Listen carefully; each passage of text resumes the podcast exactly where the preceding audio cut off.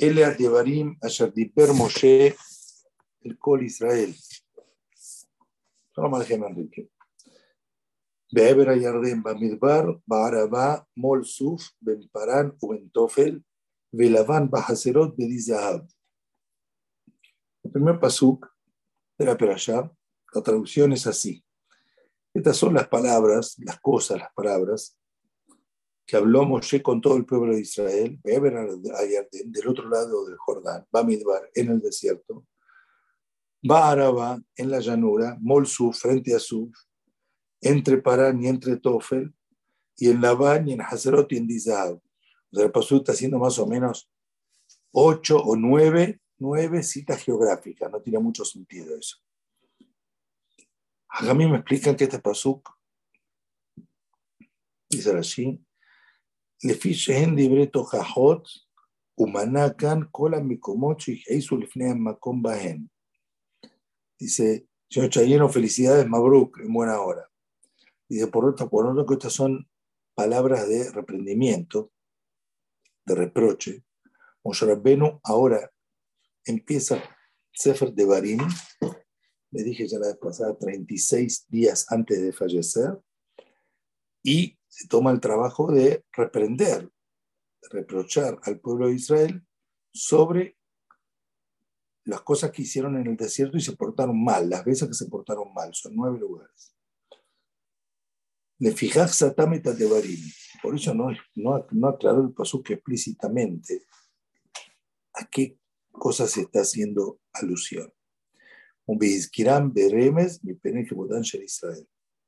Entonces el pasuk nombró los lugares en los cuales a Israel se portaron no bien, no explícitamente los insinuó por el cabod de Am Israel.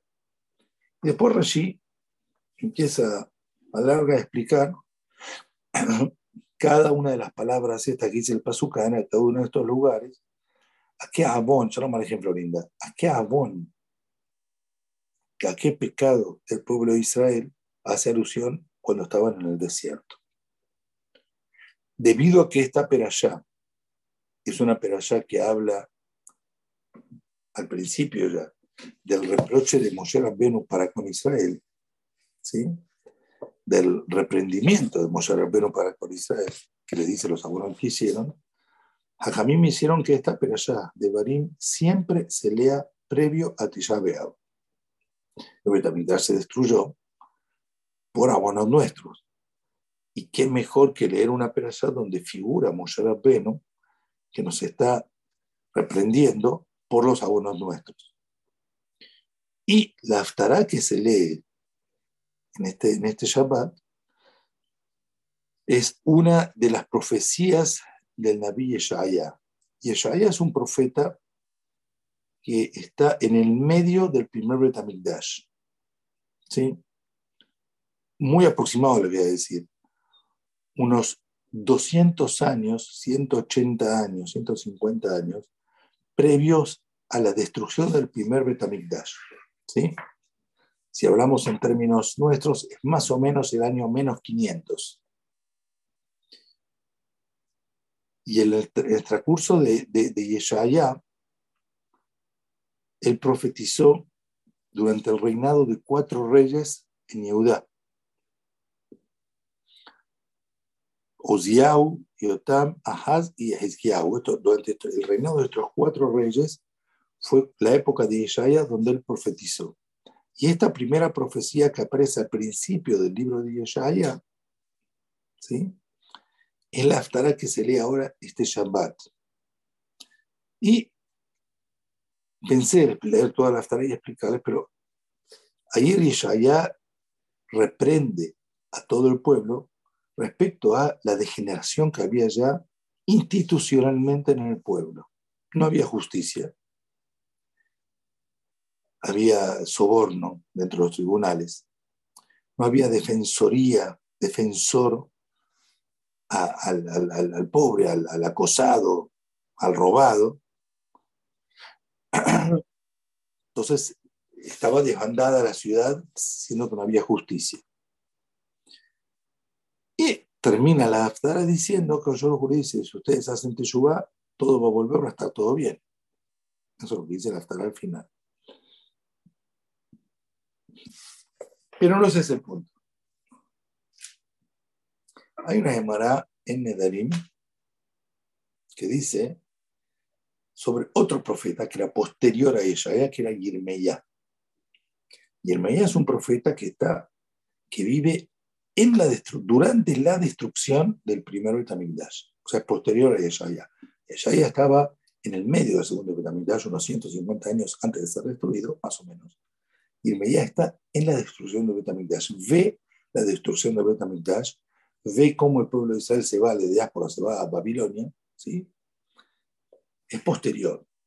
Ese es el profeta Yermeya. En el Sefer Yermeya hay un paso que dice, Alma Aveda Ares, a los Torati. Hay una Gemara en Nedarim. La Gemara en Nedarim dice así. Escuchen bien, ¿eh? Mi penema en Mesuim Talmidah Hajamim, la Talmidah Hajamim mi penem. Es una manera de Nedarim Pealef Amudalef.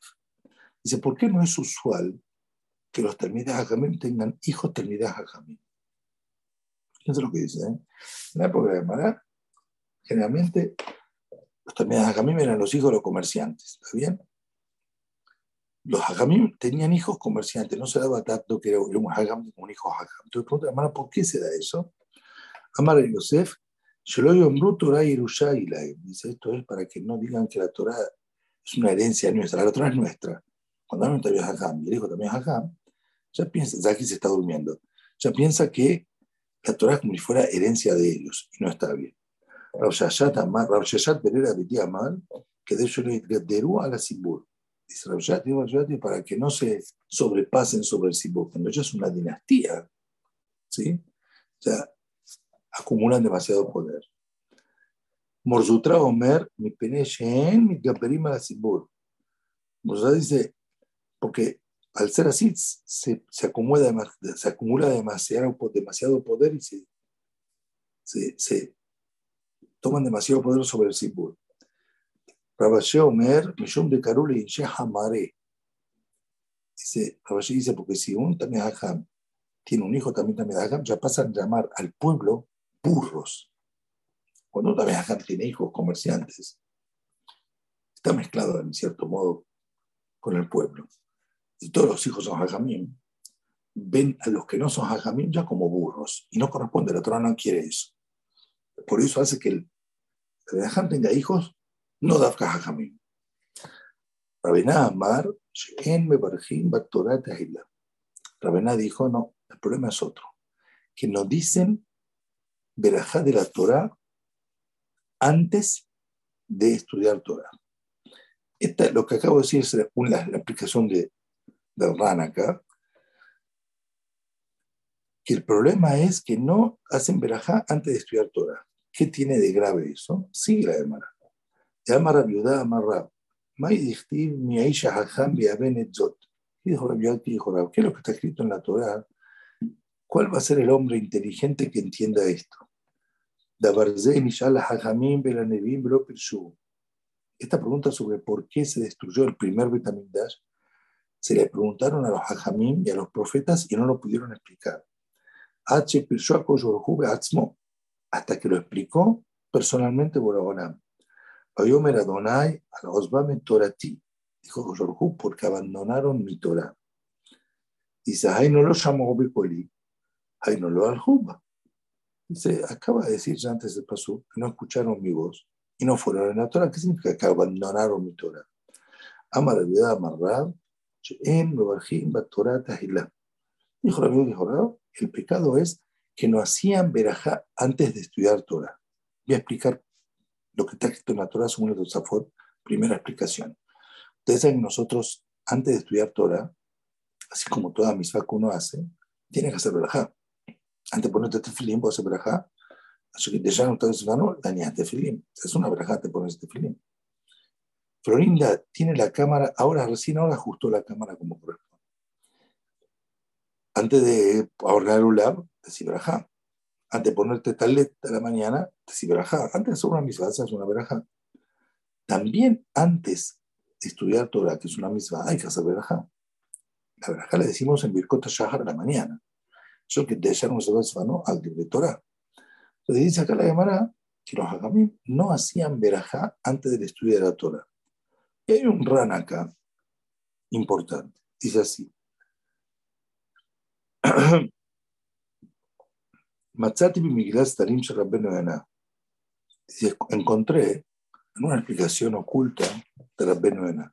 El RAN está en España, año 1420. Rabben Yonah también está en España, pero bastante anterior. Rabben Yonah está en el año 1250 de España, 170 años antes. Dice así. בקריאה אחידה יגדל שלא בירכו בתורת ההילה אבידארץ. דימיתה לו זו מתורתי כפשטה, משמע שעזבו את התורה ולא היו עוסקים בה, כשנשאל לחכמים הרבים למה לא פירשו, פעלו דבר גלוי היה, וקל לפרש. Dice el Pasuk, está casi insinuando la explicación que dice acá Jamín. Lo que dice el Pasuk, el Osvame Torati, que se destruyó es porque abandonaron mi Torah. Si la explicación fuera literal, que dejaron de cumplir la Torah, entonces no se comprende lo que dice al principio del Pasuk, que preguntaron esta pregunta sobre por qué se destruyó también Dash a Jajamim, a profetas, a Jajamim, y no sabían la respuesta. Dices, si habían abandonado y dejado de el, el, cumplimiento de la Torah, entonces los rabinos y los profetas no tendrían que saber la respuesta simple. A la fuerza hay que decir que seguían estudiando Torah y seguían cumpliendo votos, por eso los hajamim no sabían por qué se destruyó Betamigdash. Dice a la fuerza que la explicación de que abandonaron mi Torah tiene una explicación más profunda, más oculta. El Abadai Oskima Yuba Torah también dice a la fuerza quiere decir que se ocupaban del estudio de la Torah constantemente. Y por eso estaban los hajamim, los, los hajamim y los profetas asombrados, sorprendidos, no sabemos por qué esto lo Betamigdash. Hasta que lo explicó a Koyorujú él mismo. Que él sabe por lo que está dentro de los corazones, lo que está metido dentro de, las intenciones del ser humano. Que nos decían Berajá antes del estudio de la Torah, que lo mar שלהייתה התורה חשובה בעיניהם כל כך, שיהיה ראוי לברך עליה. Dice, la Torah no era tan importante ante los ojos de ellos, no valoraban a, a la Torah en su real dimensión, hasta el punto que con, hay que hacer una verajante del estudio de la Torah. Decían verajá por la misma. Por la Torah se ve que no le, no, no le daban mucha importancia a la verajá previa a la Torah, y eso es debido a que no valoraban a la Torah en su real dimensión. Se lo digo Oskimbal y Shema, porque no estudiaban Torah Leshem Shamay. Umitoskaj, había un Mezalzelim Beberjata. Y debido a que no estudiaban Torah Leshem Shamay, entonces menospreciaban, menospreciaban la verajá previa al estudio de Torah. De Aino, los Aljub. Y esto es lo que dice pasó que no se encaminaron, se encaminaron en la Torah. mar, o sea, diciendo, Bekavanata Belishma. Dice, no estudiaban la Torah con la real intención que tiene que ser la Shem Shamayim. Elu dibre arab hasid zal. Estas son las palabras de Rabbenu Yonah, el, el Hasid. Behemnaim reuim de Amaram. Son cosas hermosas, dignas del que las dijo. O sea, acá Rabbenu Yonah está explicando que el error que tenían en la época del primer Betamigdash, que llevó, que al final llevó a la destrucción del Betamigdash, era que no valoraban a la Torah en su real dimensión. Hay un libro, les voy a decir, escuchen bien, había un hajam, Rabbi Moshe Haim Lutzato, Augusto de Miami. Había un hajam, Rabbi Moshe Haim Lutzato el que escribió el libro Mislat Yesharim. Un hajam de Italia fallece en el año 1740 más o menos, 1750. Este hajam estudiaba Kabbalah, tenía revelaciones de Kabbalah fuera de serie, escribió libros de Kabbalah. Hay quienes estudian la Kabbalah de acuerdo a la manera que él la enseñó. Viene Eres Israel, fallece en Eres Israel. Escribió muchos libros, infinidad de libros. Uno de los escritos de él se llama Derech Eitzahaim. Derech Eitzahaim. Figura en algunos libros Mesilat Sharim es un libro de Musar por antonomasia, el libro de Musar por antonomasia, el libro de Musar que más se estudia en la yeshivot. Les dije la vez pasada que lo estoy estudiando con mi hija Shira. ¿Okay? Y en algunos libros Mesilat Sharim figura al final el apéndice con el con pequeñito que es el Derech Etzahaim. Este libro, Derech Etzahaim, es una introducción del Hajam este Moshe Haim Lutzato sobre el libro Etzahaim de Rabbi Haim Vital. Rabbi Haim Vital escribió un libro de Kabbalah que es lo que le enseñó el Arizal. Se llama Etzahaim. Este Hajam Arizal escribió una pequeña introducción que no es necesariamente cosa de Kabbalah, a ese libro. En esa introducción, no sé si leerlo de adentro con ustedes porque me parece un dolor de cabeza. En esa introducción, él se explaya sobre la tremenda importancia que tiene el estudio de Torah. Y él dice, ¿sabe que de todas las herramientas que le dio el ser humano, acoyojó al ser humano, para conectarse con él, para contactarse con él, de todas las herramientas que le dio al ser humano para que fluya hacia el ser humano la espiritualidad de Akadosh la santidad de Akadosh la herramienta superior es el estudio de Torah. El estudio de Torah. Y él dice ahí, el estudio de Torah se traduce en dos dos maneras, dos, dos aspectos que hay. Uno en el hablarlo, el decirlo. Cuando estudias Gemara, cuando estudias Torah, cuando estudias un, lees un telim, lo decís. Ahí él lo llama Higayón, ¿sí? el decirlo. Y otro la escala, el pensar, el comprender con profundidad. ¿Sí? Y él dice, sabe que de todas las cosas que acercan al ser humano para con Akadosh Arujú, no hay nada nada que tenga la, fuerza, la potencia que tiene el estudio de Torah para acercarse para con el Y él sigue diciendo, y si fíjate a tal punto que también dijeron que lo que se destruyó el Betamigdash es porque cuando no están estudiando Torah, no estudian Torah Ishma.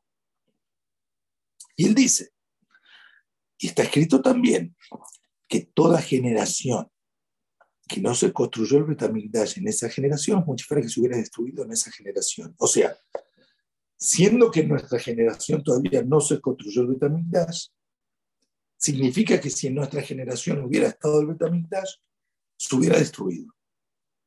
Porque si no logramos reconstruirlo, significa que si hubiera estado también, se hubiera destruido. Si hubiéramos estado en un nivel que el Betamigdash no se hubiera destruido, hubiéramos tenido el segundo automático y se hubiera construido. Y el abón supremo es la falta de estudio Torah Y el motivo es porque no hay absolutamente ninguna otra manera de contactarse para con su sino con estudio de Torah, en todo sentido. Uno puede hacer muchas misfot, puede dar fortuna a ese de acá, si no estás contactado con Torah, el darse de acá para Torah también es contactarse con Torah. Pero si no estás contactado con Torah, no estás contactado con Akoyoruhu. En cierto modo, cuando estudias Torah, estás estudiando la voluntad de Akoyoruhu y eso es un poco contactarse con Boreola. Ok. Eso respecto a Torah. Y lo hablé ya otros años en Trayat de Barim. Lo puedo leer de adentro, pero es largo. Señor Freire, Rabino Freire, fíjese, Derech Eitzahaim del Ramhal está en algunos libros al final de Nisilat y Sharim, Pero yo lo que quería hablar con ustedes no es de eso. Hay un Rahaim Kadosh sobre la perashá, que es una maravilla. Primero Jaime Kadosh, ahora sí, Jaime, share content. Muy bien, share content. The only the host can share in this meeting. Jaime, póngame share content. Automáticamente tiene que tener share content, Jaime. Automático. ¿Ya está? Ahí está. Foros. Foros. Ahí lo tenemos. Ahí está. ¿Se ve? Jehoffer está durmiendo. ¿Se ve? Muy bien. Escuchen lo que dice. ¿eh? Ahora, Jaime agarra el primer pasuk de Perashat de Barim y hace una allá explicándolo totalmente fuera del contexto. Pero es una maravilla. Dice así. רבותינו ז"ל דרשו שהוכיחם על מה שעשו במדבר. ואפשר לפרש כל הכתוב דרך רמז באופן אחר. Dice, podemos explicar todo el paso que está insinuando a otra explicación. Beukiba Mikra Muad, en un pasú cortito y pequeño, Lidmed Moshe, que la luz tira Tashem, umitota agunota tzerejim balujim betorat Tashem. En este pasú pequeño enseñó Moshe, en líneas generales, lo que es el tener temor a Boreolá, y las mitot que corresponden para aquellos que van en el camino de la Torah. Ve mitot y son siete cualidades. O sea, acá los Rahaim Akadosh, el primer pasú de Devarim, que a mí me explicaron que está haciendo alusión a pecados que hizo el pueblo de Israel estando en el desierto. Y él dice, Señor, acá está también alusión a otra cosa. ¿Qué cosa? Moshe nos está enseñando al pueblo qué es lo que quiere Koyorhu de ellos, nueve cualidades, nueve virtudes que tienen que tener, siendo que van al camino de la Torah. Y dice así, Aehad Sheyelo que Amidatosh el Abraham, Dichtib Abraham Ibri, la primera palabra que dice el paso que es el el Moshe, el Kol Israel, Be'eber Ayarden. Be'eber, Be'eber significa del otro lado. Nosotros nos llamamos hebreos porque Abraham vino era del otro lado del, Éufrates, detrás del Éufrates, del Nahar Perat. Abraham nació no sé dónde, detrás del Éufrates, en un lugar ahí por el norte de Halab, de Turquía, no sé dónde detrás del río Éufrates. Y toda su vida quedó el ser de otro lugar, el ser separado del todo, separado del, mundo. Él estaba, todo el mundo estaba de un lado del río y él estaba del de la otra orilla, de la vereda enfrente del río. Si usted quiere estar cerca de Boreolam, tenés necesariamente que estar un poco separado del mundo, aislado del mundo, sepárate del otro lado. Esta es la primera virtud. Bet, Sheye Mardut Belibo Tamid, que Omramzal, Mardut Ahad Belibo Sheladam y me ama el Kiot, Gusha Masharamaz Beombro Hayarden. Segunda palabra del pasuk es Yarden. Yarden significa el Jordán. El allá sobre la palabra Yarden con otra interpretación. Y Arden significa la palabra Mardut. Voy a explicar lo que es Mardut. Mardut es tener una, una, cargo de conciencia. Jajamim dicen, vale más cuando uno cometió un error, tener un cargo de conciencia, sentir dolor interno por lo que hiciste, sentirte mal, autorreprocharte, autorrecriminarte, tener una autocrítica vale eso más que te vengan a pegar 100 latigazos por una bomba que hiciste. Toba Mardut Ahad, vale más.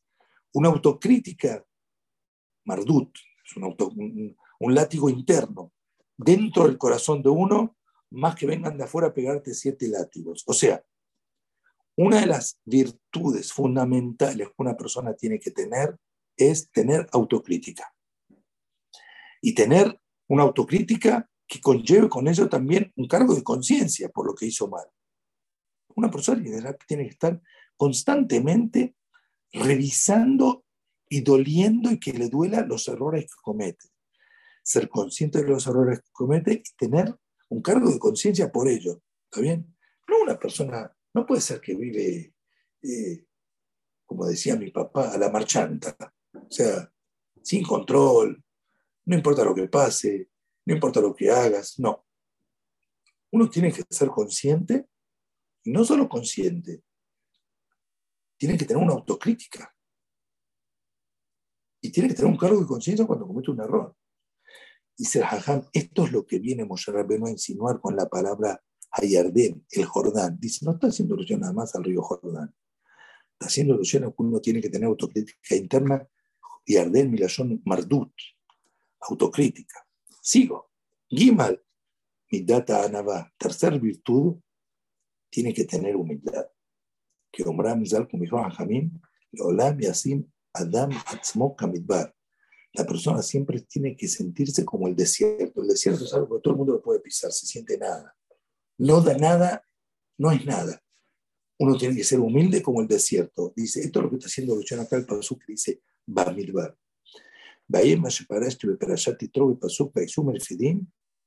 Sheramaz Bamidbar. Dice, fíjate lo que expliqué en otro Pasuk, y esto es lo que quiere hacer Luciano Bamidbar. Uno tiene que tener humildad. En cualquier caso, cualquier situación, tenés que tener humildad. Una vez, era mi, maestro Rav contó a James Ratie, que era el, el, número uno de la generación. Entró a un CNIS, había alguien hablando, se sentó en un banco, que era un banco en absoluto no, no acorde con la importancia de James Ratie. No tuvo ningún problema en sentarse ahí. Eso es humildad. Sigo. Dalet. Shetia Anavá. ¿Se ve el, libro? ¿Se ve la foto que, que, pongo o no se ve? ¿Se ve? Muy bien. Shetia Anavá Bederej Hanaot. No Bederej Apehitut As. Dice, cuando decimos humildad, tiene que ser algo agradable, no algo bochornoso. No tiene que ser un vagabundo. No tiene que ser un nadie. Tiene que ser humildad, pero con sobriedad, con elegancia, con, con dignidad. Dignidad. Estamos hablando con una persona cuando sea humilde que sea indigno. No. Entonces, esta es la palabra que dice baraba. Baraba, mira, son agradable. O sea, usted sea humilde, pero con dignidad, no sin dignidad. Eh, cinco. Mamara Tanaista, aquel bishlosha de Barim, Beleana Taorech, Belefinim en Mishan que dice, fíjate siempre de dónde viniste y dónde vas a ir. Acordate siempre que vas a terminar en la tumba, te van a comer los gusanitos. Eso es para que una persona siga siendo humilde siempre. Y eso es que uno siempre se recuerde el día del fallecimiento. Guma más nombró Mol Suf. Mol Suf quiere decir frente al Sof, el final. Siempre que tengas ante tus ojos el final, vamos a llegar al final, y acordate, siempre vas a estar dos metros adentro. Deja el orgullo para otros. Va, seis. Mamara Hasinim. Es el a Parush, Sahalato Befanar, Agato Beeblo Beribbo. El libro Jobat Perebabot tiene un lugar, una, algo que dice, que es algo que se hizo muy famoso, dice el Parush, el Sadik tiene en su semblante la alegría, pero su, su, su temor, su consternación está encerrado en su corazón. O sea, se ve, se lo ve alegre y está alegre, pero adentro tiene el temor de haber hecho algún jabón, de haber pecado. Está eh, eh, preocupado adentro suyo internamente por los errores que tiene por las faltas que tiene. En su cara lo ves alegre. Esto es lo que dice Ben Parán u Ben Tofel. Parán milashon peer. Peer es esplendor, resplandor en la cara. Tofel milashon tafel. La palabra tafel significa sincero. Eso es adentro del corazón. Zain. Siete. Sheyelo lev taor aquí. Fundamental que tenga un corazón limpio, tener un buen corazón. Esto es lo que dice la palabra Labán. Labán acá dice son lev, buen corazón. Het, 8, Talmud Torah El estudio de Torah tiene que ser algo fijo. Para necesariamente, para lograr elevarte, tienes que tener estudio de Torah fijo. Lo No, no que sea un estudio pasajero. temporal. Luego nombró Haserot. En Haserot, Hashem, Shem, Batemidrash. Es lo que dice la palabra Haserot.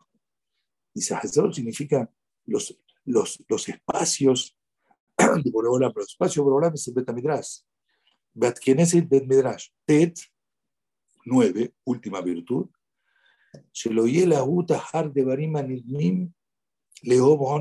De. Que no esté desesperado por perseguir las cosas de este mundo imaginarias, perseguir plata, dinero, desesperado por dinero, desesperado. La Oleja Harta Dibo, Bateru Beabodat Hashem, todo aquel que va detrás de los deseos de su corazón, deja de Abodat Hashem. Escuchen lo que voy a decir. ¿eh? Muy bien, señor Aarón, el Jaime adentro. Hoy hablé con un muchacho de Argentina, de La Valle, que hizo Ali hace unos años, se casó con una chica israelí, vive aquí en Oshaya. El muchacho estudió aquí en Israel, estudió en Torateno, ¿eh? Estudió en Torateno. Y trabaja en un, en un, en un eh, eh, fondo de inversión. Solo manejan inversiones. Y hablé con él. Yo estoy informado, ustedes saben entiendo un poquito de economía. ¿Está bien? Y el muchacho que estaba con él, la, que estaba con él, me dice, Hagam, si usted entiende por qué no, no se mete tan bien, puede tener un poco más de dinero. Y voy a contar algo más a Filo. Dentro del Knissan Ramot, uno de los de la gente del, del es un muchacho muy capaz, un muchacho ya, persona de 70 años, muy capaz, y hace negocios eh, inmobiliarios. Y una vez hablando, hablando de mí en una reunión, en un, dijo, sepan que las Hajam si dedicasen a más media hora, 15 minutos por día, para hacer negocios inmobiliarios, sería fortuna porque, bueno. Entonces este muchacho me preguntó, Hajam, ¿por qué usted no invierte algo? ¿Por qué no se mete? ¿Por qué no hace negocios? ¿Ok?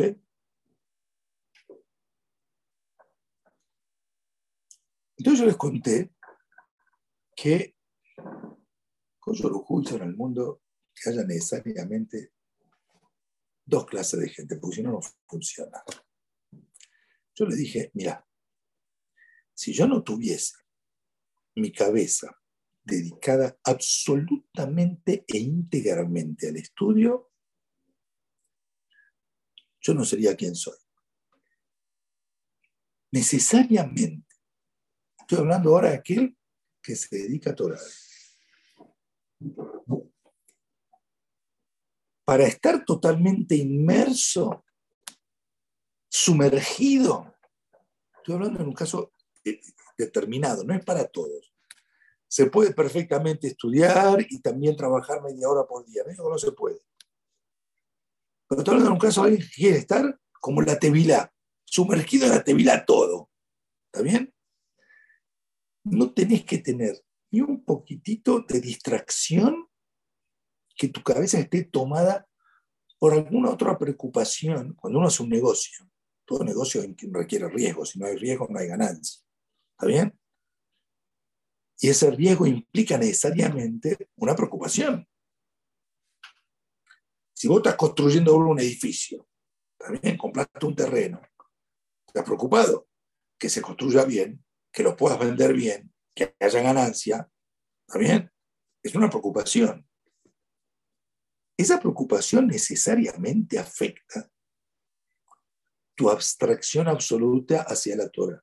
Y les conté una historia. Estaba Rob Shalom Mashash, uno de los grandes, falleció hace más o menos, más o menos unos 25 años atrás. Era el rabino de Jerusalén. Era un grande, más un grande. Y él dice que él tenía una, una plata, la ponía en bancos a intereses, estando allá en, Marruecos, el marroquí original. Y vino alguien le dijo a Hajam, Jaime se está durmiendo, son las 10 y media de la noche, se está durmiendo, no puede ser. Vino alguien dijo a Hajam, en vez de invertir en banco con interés, hay una opción que le puede redituar mucho más, puede ganar mucho más. ¿Qué cosa dijo? Acciones en la bolsa. Sepa invertir en acciones. Ham dijo, bueno, veo, agarró y empezó a invertir en la bolsa. A los seis meses lo llama el señor y dice, sáqueme toda la plata de acciones, vuelva a ponerla toda en el banco. Dice, ¿qué pasó acá? ¿Perdió plata? No, no, no. Le llama, ¿qué pasó? Y se va a explicar una palabra. Cuando yo ponía la plata en el banco, ponía la plata, me olvidaba, ya está, la plata ahí, sé cuánto voy a cobrar intereses, sé cuánto es la ganancia, más adelante me olvidé del tema. Ahora estoy toda la mañana, apenas me levanto la mañana, mirando a ver, subió, bajó, Down Jones, estoy, no me sirve. Venda todo, no es para mí. Vi Shalom Mashash. ¿Está bien?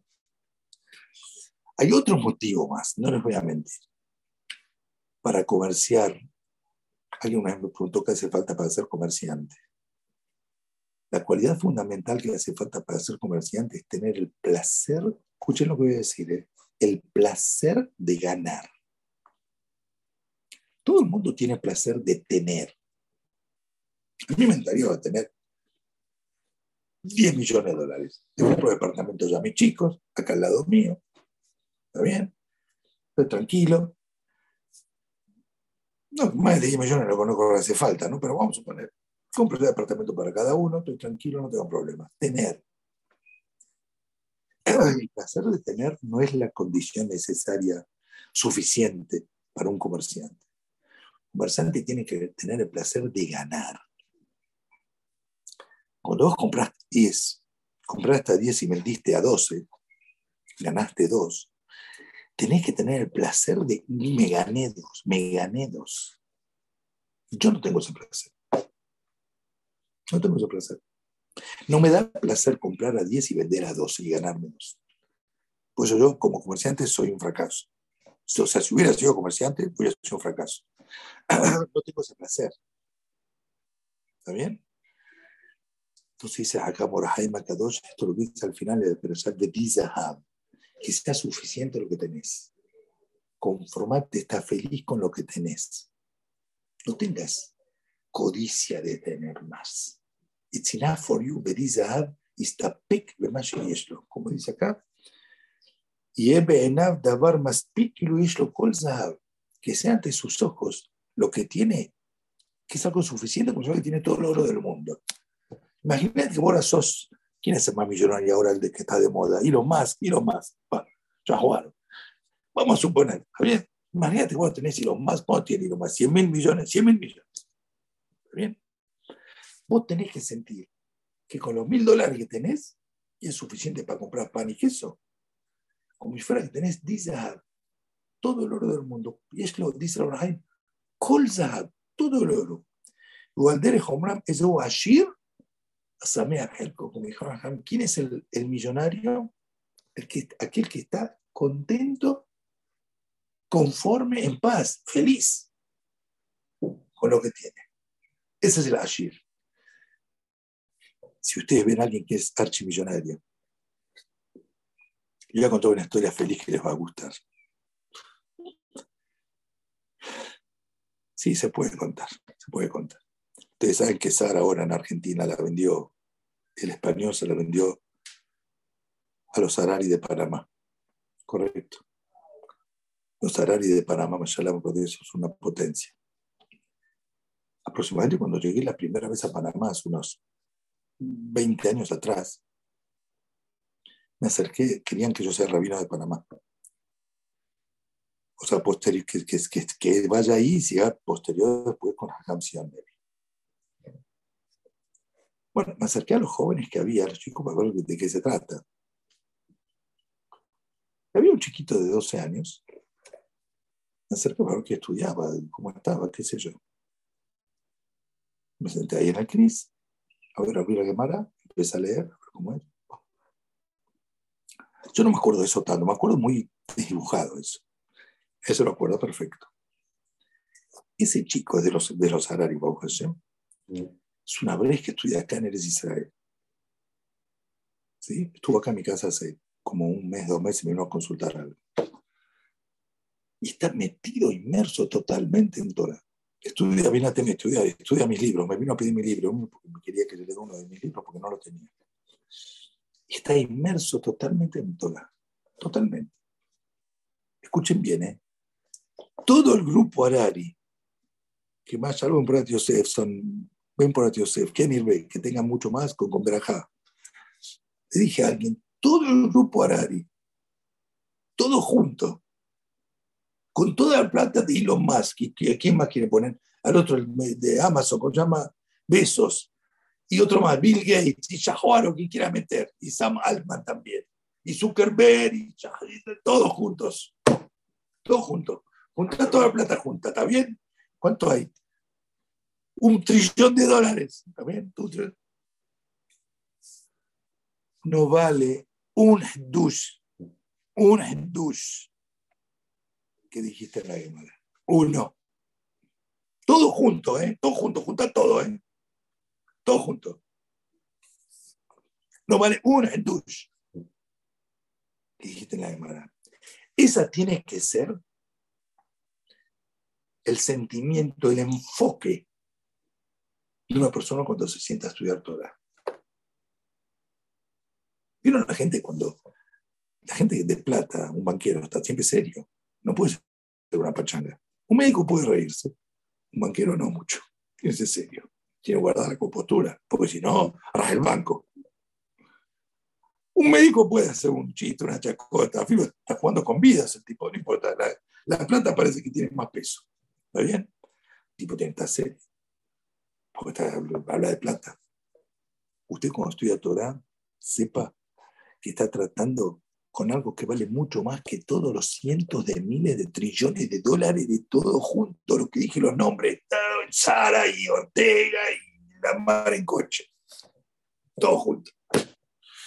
Abel Jabalim, Shembo Mamash, todo junto es, ¿sabes si Abel Abalim? Abel Abalim quiere decir Abel Abalim, vanidad de vanidades, aire, no es nada, de Balim no digo que no hace falta plata. ¿eh? Seguro necesito plata. Seguro necesito plata. Seguro necesito plata. Seguro hace falta plata. Ni que hablar. Si ustedes supieran cuánto vale aquí para vacacionar aquí, cuánto va a alquilar un departamento, un chalet por un día en, en Israel, te agarra la cabeza. Ya pides mil dólares por día. Estamos locos. ¿Está bien? Hace falta plata. No significa que, me interese, que te interese la plata. Una cosa es la necesidad, otra cosa es el interés. Esto es lo que dice acá Señor, por buena virtud, le dice, ah, ¿estás contento con lo que tenés feliz? Te sentís más que, ¿cómo se llama el, español? Amancio Ortega, chaval. Amancio Ortega es el dueño de Sara. ¿Está bien? Señores, un bola, entonces quedamos así. La semana que viene va a haber un shiur en hebreo acá en Israel. No sé si lo voy a transmitir porque en caso de que haya después otro Como va a ser en hebreo, no va a ser el shiur normal de YouTube. Sí, la gente del Kini me pidió, Hakam, queremos que sea en hebreo porque hay gente que no entiende castellano. Perfecto. A posteriori, a las 11 de la mañana de Buenos Aires, 11 de la mañana, vamos a dar el shiur, el shiur en castellano. ¿Sí? Creo que no va a haber después Shiur a las diez y media de la noche. Puede que sí, si tengo fuerza así, lo decido ahí en el momento. ¿Ok? Pero va a haber Shiur a las 11 de la mañana de allá, que son las 5 de la tarde de acá. Para que sepan, mi función los días de Ta'anit es hacer panqueques. O sea, lo único que sé hacer cocinar, no sé cocinar nada. Lo único que sé hacer es un huevo frito y panqueques. Parece que los panqueques lo hago yo mejor que todo, yo soy el encargado de hacer los panqueques. Me toma hacerlo más o menos una hora. ¿Está bien? Bueno, termino los panqueques, creo que a las 5 de la tarde, voy a haciendo hacer el shiur. Quizás van a, van a ver aroma de panqueque cuando sea el shiur. Para ustedes es, para los, para los dos vestillas todavía, nada más que yo estoy a la tarde, aquí son las 5 de la tarde ya, antes de ir a y ustedes son las 11 de la mañana. Ok, shalom al señor Lahan, shalom a todos señor Mizrahi, Shalom Alejem, Enrique Agustina, señor Pablo, Shalom Alejem, Shalom Alejem, que, que dice que le manden dulce de leche. Me mandaron ya, vinieron esta semana Damián Cohen, Windy, Abus Hayato. Ya trajo cuatro dulces de leche. Abus Roy Bacayó también, Joseph Díez. No se preocupe, yo Pablo, que el servicio es absoluto. Hazak Baruch Bacayot y Windy. Shalom Alejem. Shabbat Shalom por Shabbat Shalom. Shalom.